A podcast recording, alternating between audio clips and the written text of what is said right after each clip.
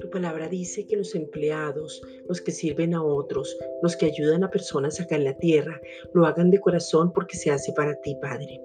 En el nombre de Jesucristo, te pedimos para que podamos vernos en Cristo y desde ahí trabajemos, sirvamos y hagamos todo de corazón. Colosenses 3:22. Padre, hoy decidimos hacer todo para ti y no para los hombres. Te servimos a ti. Hoy nos quitamos del medio y dejamos nuestro yo. No estamos con nuestro razonamiento, sino por el contrario, desnudamos nuestro corazón para que tú puedas transformarnos y mostrar tu reflejo en nosotros. Tú ya terminaste la pieza, la obra fue completa. Nos ves hasta el final, pero queremos ver tu manifestación en nuestras vidas, que no actuemos por emociones o sentimientos, sino que en verdad seas tú en nosotros. No queremos intervenir más en cada proceso, porque ya hemos entendido que somos altamente favorecidos por ti en Cristo.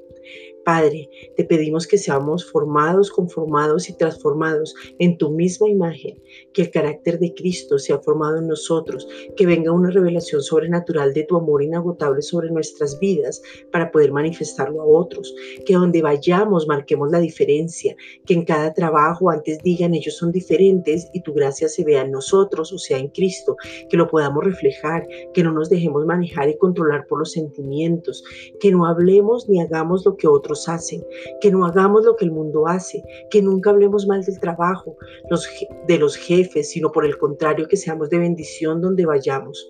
Cada vez que trabajemos debemos comprender y entender que servimos a Cristo y que la recompensa viene de ti.